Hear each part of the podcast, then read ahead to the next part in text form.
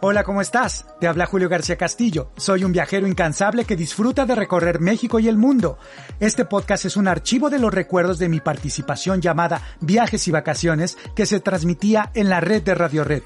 Si deseas escuchar mis viajes más recientes, te invito a suscribirte al podcast llamado El Souvenir Viajes. Ahí te contaré nuevos temas que te inspiren a conocer el mundo. Recuerda, búscalo como El Souvenir Viajes en donde quiera que escuches tu podcast.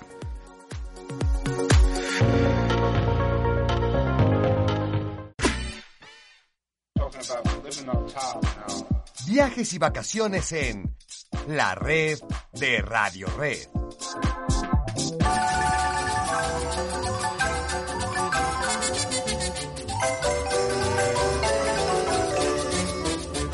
Y cuando son las siete y media de la noche nos vamos hasta el estado de Chiapas. Hoy nos lleva a viajar Julio García Castillo, nuestro especialista en turismo aquí en la red, en la red de Radio Red. Mi querido Julio, me da gusto saludarte, bienvenido. ¿Qué tal Jesús Martín? Hoy vamos a hablar de una gema que al trabajarla se convierte en una artesanía y joya al mismo tiempo. Hoy continuando con el tema de lugares artesanales, vamos a hablar del ámbar que se extrae en el pueblito de Simojovel en el estado de Chiapas. El ámbar Jesús Martín es una resina fósil que proviene de árboles que datan de 25 a 50 millones de años y que están extintos. Eh, no es una piedra, hay que aclararlo, es una gema preciosa de origen vegetal como las orgánicas, como lo son las perlas, el coral, el azabache. Y bueno, eh, desde más de estos 25 millones de años, la resina brotaba de la corteza y troncos. O sea, es una resina el ámbar. Ajá, sí, brotaba de ahí de los árboles formando gotas o masas irregulares que se iban transformando dependiendo del lugar donde corría esta resina. Estos árboles, imagínate, sudaban la resina como defensa de cualquier tipo de plaga y sin embargo esta consistencia que tenían tanto de color, de olor, eran muy llamativas para los insectos, era muy fresca la resina, entonces los insectos quedaban atrapados en la resina que era pegajosa y aparte que descendía como si fuera lava, que iba, digamos, buscando ahí el paso, iba atrapando hojas, polen, insectos, reptiles y demás, eh, digamos, elementos de la naturaleza. Esta resina también era transportada por la lluvia que llegaba a los ríos y a los arroyos que, que en sí estaban en la costa, ¿no? Y debido a Jesús Martín, a todos estos movimientos de la tierra, sobre todo en la zona de la península, eh, eh, recordaremos que el agua desapareció y se formó esta tierra rocosa y montañosa, eh, sepultando con ello a las resinas y al ámbar en grandes cantidades en forma de fósiles. Imagínese usted, estimado escucha, hay resinas que se tienen incrustadas, alguna, digamos, tienen incrustadas algunas conchas y esto es eh, información muy valioso de la, muy valiosa de la historia de la Tierra, ya que nos habla, imagínate, de cuando la resina llegó al mar y algunos elementos se quedaron pegados a la resina, el mar desaparece, emerge la tierra sobre la península y bueno, pues son testigos e información de la tierra, ¿no? Pero hablando un poquito de la historia del ámbar, desde la antigüedad, el ámbar se le ha atribuido diferentes propiedades mágicas y curativas. Eh, la pieza tallada por un hombre más antigua que se ha encontrado proviene de Hannover, Alemania, y data de un trabajo de una persona de hace alrededor de 30.000 años. Entonces el ámbar se utilizó en las más antiguas civilizaciones. Imagínense, para su capacidad eh, que tenía de conservar incluso los organismos, los egipcios, imagínate, los, lo utilizaron como compuesto en el proceso de la momificación de los emperadores. También para los griegos era un elemento mitológico. Ellos, eh, digamos, frotaban las piezas de resina en un paño y esto atraía a otros eh, cuerpos. Entonces por eso a esta resina le llamaron electrón y de ahí surge la palabra griega electricidad electrón. Entonces ámbar quiere decir electricidad. También para los romanos era una gema destinada a las más altas sociedades. Aparte era símbolo de poder y bueno, los romanos establecieron la ruta del ámbar, la ruta de un comercio y bueno, hablando de Mesoamérica, en las diferentes culturas se utilizaron en los rituales, en actividades de carácter curativo y medicinal, también se utilizaron en, funerales eh, o rituales funerarios y bueno, también como elemento de adorno, como talismán. Nuestros antepasados también la utilizaron como símbolo de poder y de prestigio. Por ejemplo, vemos ahí algunas tumbas en Chiapas y en Oaxaca, donde se encontraron estos famosos besotes y orejeras de ámbar pertenecientes a los jerarcas y a los gobernantes. A ver, déjame entender una cosa. Entonces, en ambos continentes, sin una comunicación, ambos vieron en el ámbar una especie de, gema preciosa, tanto en Europa como en la América precolombina. De hecho, hay un testimonio, Jesús Martín, que nos habla cuando Cristóbal Colón llegó, este, llegó también por el lado de Puerto Rico, eh, y bueno, ahí hubo alguna persona que le entregó unos zapatos con aleaciones de ámbar, ¿no? Y Cristóbal Colón le entregó a cambio un que ven otros de ámbar, bueno, no eran zapatos sino otras piedras, de, ámbar, de ámbar que venían de la zona del Báltico, ¿no? Entonces fue como un intercambio de ámbar, ¿no? Y bueno, hablando un poco más del ámbar en Europa se formó esta resina del Pinus succinifera eh, que era un árbol y este de la de característica de los pinos y en América se formó de un árbol de los leguminosos llamado Himenea curvaril y esto se conocía en México como guapinol, bueno, se conoce, y bueno, en Nicaragua y República Dominicana como algarrobo, y en América pues pertenece este árbol que conocemos como guapinol al periodo geológico terciario. Es una especie de árbol que ya está extinta. De hecho, todavía existen algunos familiares de este árbol, pero se encuentran en Brasil pero aquí no hay más, ¿no? Entonces lo que encontramos de, de, ámbar en México, pues es de una resina de un árbol que ya no existe. Y bueno, a nivel mundial existen diferentes resinas con cualidades y edades diferentes. Por ejemplo, en Europa, en este mar Báltico, se extrae la mayor cantidad de ámbar con una antigüedad de 50 millones de años. Hay que recordar que el Báltico es donde está Estonia, Letonia y Lituania, que son independientes desde 1991 de lo que es Rusia. Y bueno, los principales países ambareros en Europa son España, Rusia, Polonia, Alemania y en Nicaragua, Colombia, la República Dominicana y México. Bueno, también en Asia y Japón, eh, eh, así como en Norteamérica, Canadá y Estados Unidos, producen en menores cantidades lo que viene siendo el ámbar. Eh, los ámbars más famosos, Jesús Martín, son los japoneses, por ejemplo, que cuentan con una antigüedad de 90 millones de años.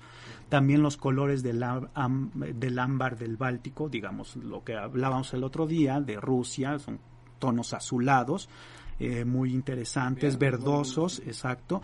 También está los colores amarillos y rojos de los ámbares de Chiapas, eh, los de República Dominicana también este, son famosos por las inclusiones de insectos. Y hablemos de esta característica increíble del ámbar, Jesús. Imagínense eh, usted que nos está escuchando que algunas piezas de resina atraparon seres que hoy son fósiles. Recordemos que un fósil es lo que no pertenece a nuestra época y que se encuentra en las capas de la Tierra. Y bueno, esto ha permitido observar, a estudiar a toda esta evolución de las diferentes especies de flora y, y de insectos y algunos otros organismos que posiblemente ya no existen. Se les llama inclusiones a los organismos atrapados en el ámbar. Se han encontrado abejas, hormigas, arañas, moscos, mariposas, libélulas, gusanos, cucarachas, avispas, incluso escorpiones, lagartijas y hasta ranas. En cuanto a flores, se han encontrado hojas de árboles milenarios, pequeñas flores también, hongos, musgos, líquenes, semillas, orquídeas. Y bueno, el ámbar con inclusiones son piezas muy caras y cotizadas por los coleccionistas y científicos mundiales que pagan grandes cantidades por estas piezas, ¿no? Además se puede observar en estos fósiles su estructura molecular, es muy importante para los científicos, esta estructura externa de una manera intacta, su morfología eh, que, que nos muestra la forma, los cambios que tiene, la taxonomía también que, que ha servido para clasificar a las especies de, de, animales, por ejemplo, y de plantas. Y bueno, para estos amantes ambarinos y colectores del ámbar, este, pues que son buscadores de escorpiones y de, lagar, de lagartijas. Por ejemplo, imagínate, el, el, ámbar encontrado en Japón con una mantis religiosa data de 87 millones de años. ¿Una mantis? Una mantis religiosa que por ahí tiene unas características diferentes a las que son de las amantis de, de esta época, ¿no? Como que tienen algunas especies de espinas, eh, antes no las tenían en las patas. Entonces ahí vemos la evolución que ha tenido pues eh, algunas especies, ¿no? Por ejemplo, también hay una rana que fue encontrada en, en Simojovel, México, que actualmente le pertenece a un italiano, pero la ha estado investigando un, eh, uno, un grupo de investigadores de la UNAM para saber y bueno, demostrar que, es, que, que, data de 25 millones de años alrededor, ¿no? O sea, el ámbar que está en México data que de 25, de 25 30, millones, ajá, 25, sí, 30 no millones. pasa de más, ¿no? Ento- pero el ámbar de, de, de- del, del lado de Europa, pues va desde 50 y en Asia hasta de 90, 90 millones. millones de años. ¿no? Y bueno, también se pueden apreciar estos, estos restos de, de las eh, inclusiones de algunos seres incompletos, no sé, este, en su lucha por liberarse del ámbar, perdiendo con ello las, las alitas o las patitas, ¿no? Ajá. O alguna otra extremidad. Además han quedado, imagínate, atrapadas en, en, las, en, en el ámbar, gotas de agua, burbujas también, aire eh, y bueno burbujas de aire más bien y polvo y polen también no y hablando un poquito del ámbar de México este se encuentra en los municipios chiapanecos de Simojovel de Allende en Huituipán en Totolapa El Bosque Pueblo Nuevo Solistahuacán Panteló y San Andrés Durazanal y bueno, el ámbar mexicano Jesús Martín tiene ocho colores. Eh, está el amarillo transparente, el amarillo anaranjado conocido como coñac, el café conocido como cajeta, el rojo como cherry, el azul, también está el verde, el negro conocido como musgo y de ahí se desprende una gama de colores que junto con la transparencia de esta resina, el ámbar, el ámbar mexicano es uno de los más hermosos y buscados a nivel mundial y también sobre todo por una característica muy importante que es su dureza, que en una escala de, de Mohs eh, es de 2.5, que es una cualidad de las más buscadas entre los joyeros y escultores por la facilidad de tallar esta resina y manejarla. 2.5. 2.5. Está muy cerca de un diamante. Exacto. Sí, sí, sí. Y, y, bueno, se puede tallar la resina, manejarla al, al, propio gusto de los artesanos y por supuesto a sus ideas. Y no es por presumirlo, Jesús Martín, pero el ámbar de México es uno de los más preciados, los más buscados y sobre todo porque se extrae eh, no en grandes cantidades, ¿no? Y bueno, pues este, si usted se pregunta cómo se extrae el, el, ámbar mexicano, pues esto se hace de una forma muy artesanal. Los mineros lo hacen con pico, cincel y martillo, rompen la tierra arenosa y dura, eh, esto lo hacen en las faldas de la montaña, así se pueden pasar bastantes horas y días en una mina eh, con la ilusión de encontrar una pieza eh, digamos de ámbar en bruto, a veces lo consiguen arrastrándose en pequeñas cuevas y bueno, cuando encuentran la veta quitan el cascajo gris con cuidado para encontrar primero una capa de carbón fosilizado y bueno que esta va a guardar el ámbar y ya con delicadeza empiezan a obtener la pieza completa, la van retirando todo y esta veta los va a ir llevando por debajo de la tierra a diferentes profundidades. Estos mineros eh, pues como te comentaba se manejan de una forma muy artesanal, aún utilizan velas eh, y aparte pues con esos golpes tienen que ser muy cuidadosos porque el suelo es muy accidentado, ¿no? También, y se corre de, de, romper la, la pieza. De, de, romper la pieza y, y, de rom, y, y, de ahora sí que de, de ellos sufrir un accidente. Pues ¿no? sí. Y bueno, pues este, algunos de los pasos de la extracción del, ba, del ámbar es la taza, la, uh -huh. digo, la talla, es el corte para esbozar todos esos modelos increíbles, el pulido que tienen con papel lija y una pasta que le ponen también para brillantar la, la, el ámbar. También le, le, ponen el engarce de metales preciosos como oro y plata y luego lo comercializan. Y hablando de, de los artesanos y distribuidores, déjeme comentarle que en los años eh, 30 Lilia Mijangos tenía una tienda de abarrotes y comenzó a comprar la resina que le traían los mineros y también intercambiaba la resina en bruto por algunos artículos básicos, así como por medicinas para las familias. Entonces se ayudó de su familia y de otras personas, comienza a comercializar la gema, llegando a tener un negocio primero en México, luego en Europa, Asia y, y, América, ¿no? Y bueno, antes de morir Lilia heredó los conocimientos y todos los pormenores del negocio a su hijo Luis Alfonso Zúñiga Mijangos, Y bueno, desde la compra del material bruto, la selección, el trabajo artesanal, la distribución, en los nichos de mercado. Y bueno, hoy en día Luis Alfonso participa en ferias y, exposiciones, en, en, convenciones también, además de, que se ha convertido en un especialista en el ámbar de fósiles o de inclusiones, ¿no? Y bueno, eh, actualmente Chiapas, Jesús Martín, eh, se continúa con esta tradición de utilizar el ámbar como una gema protectora y como un artículo de belleza, ¿no? Una joya. Y es por eso que, imagínate, cuando nace un bebé todavía se tiene la tradición de ponerle en, la mano un pulsito de cuentas de diferentes formas. Eh, con ellos se, que están hechas de ámbar, se protege al bebé contra mal de ojo y, bueno, también hay personas que compran el ámbar debido a otras propiedades o creencias y energía. es muy socorrido para eh, eh, ponerse una pulsera, un anillo, un collar, un arete, que al usarlos van a revitalizar el órgano del cuerpo de donde se coloque el ámbar. Ah, o usarlo con collares también tiene sus usos medicinales contra las paperas, el asma, enfermedades del oído y la garganta incluso lo utilizan para la habilidad y la fecundidad también. Eso es parte del, de la creencia de toda la creencia, sí. Y entonces a veces decimos también, pues, eh, cuando quieres ámbar que te lo regalen, ¿no? no se lo vaya a tomar, ¿eh? Digo, como cápsula. Nada más es usado, ¿no? Eh, y bueno, imagínate, en Simojovel se encuentra eh, eh, este lugar en medio de un bosque tropical, ahí viven los grupos étnicos de tzotziles, tzetzales y los soques, que son estos grupos. Hay un gran porcentaje de la población que se dedica a la extracción del ámbar, además se extrae alrededor de 292 kilos mensuales, esto es la, más o menos el 90% de, de lo que se extrae en territorio mexicano. Y bueno, en el 2003 también se obtuvo la denominación de origen de esta gema. Es muy importante que ya cuenta con una denominación de origen.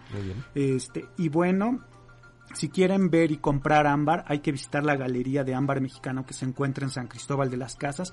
Hay un museo del ámbar, tenemos ese orgullo de tenerlo en San Cristóbal, eh, que también tiene su historia, que fue un convento mercedario y bueno, pues exhibe más de 350 piezas. Aquí vamos a ver el ámbar en, el ámbar en bruto, en tallas, en esculturas preciosas ganadoras de importantes concursos. También vamos a ver todo el origen, la extracción, el pulido, toda la talla de las piezas, los países productores principales de ámbar, también cómo se extrae, los usos prehispánicos que tenía, los actuales. Es muy económico visitar el Museo del Ámbar, cuesta 20 pesos, tiene una credencial del INSEN o de estudiante 10 pesos.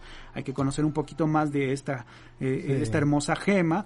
Eh, aparte hay un museo comunitario también de ámbar en Simojovel y el Museo de Paleontología en Tuxtla Gutiérrez. Jesús, de repente la gente dice que hay ámbares falsos, también este que están de plástico, que son de vidrio, de plástico, entonces ahí este lo que les recomendamos es que los vendedores ambulantes no les van a vender un ámbar original. Recomendamos comprarlo en tiendas ya establecidas. Y si quieren algunos tips, por ejemplo, de repente ves que les ponen el, encendedor para ver si se quema. Esto es algo que se quema a fuerza, porque el ámbar es como si fuera el copal, pero el copal no tiene 5 millones de años, y ni 20 menos, ¿no? Entonces, eh, cuando quemamos copal se enciende enseguida y tiene un olor a incienso. Esto pasa también con el ámbar y este y aparte con el plástico también se quema. Entonces este de repente te lo te lo ponen. Entonces lo que te están mostrando es un vidrio no y bueno el ámbar eh, también tiene pesa menos que su volumen y como y, bueno no pesa como un plástico. Es muy muy ligero si flota en el agua flota en el agua hay que ponerle un poquito de sal en el agua y esta va a flotar y ahí se va a dar cuenta si su ámbar es original o con la luz ultravioleta o luz negra también eh, ilumínelo. Si tiene tonalidades de estas fluorescentes es ámbar original. Si no las tienes es un vidrio o un plástico. O sea a ver hay que pasar luz qué luz eh, ultravioleta, o negra no o luz negra de esta luz para ver los billetes no exactamente. El ámbar tiene que sacar luces, eh, eh, ¿qué? Fluorescentes. Fluorescentes. Y lo que no pasa con el plástico y el vidrio, ¿no? Muy bien. Y bueno, Jesús Martín, eh, tampoco compren eh, los ámbares que, que, muestran insectos grandes, porque son falsos realmente y este y bueno, si usted ve uno que tenga insecto, debe demostrar algunas estalladuras muy cerca del cuerpo del insecto, porque eso es muy difícil de imitar, ¿no? Y bueno, pues aquí los invitamos a que, que vayan a Simojovel, en Chiapas. Muchas gracias, Julio. ¿Qué tal? Hasta aquí el audio de esta semana. Recuerda suscribirte también a mi podcast alterno llamado El Souvenir Viajes. Aquí te cuento mis experiencias más recientes. Si deseas ver mis aventuras, búscame también en YouTube como El Souvenir. Te agradezco mucho que me hayas escuchado, te deseo lo mejor y recuerda, nunca dejes de viajar.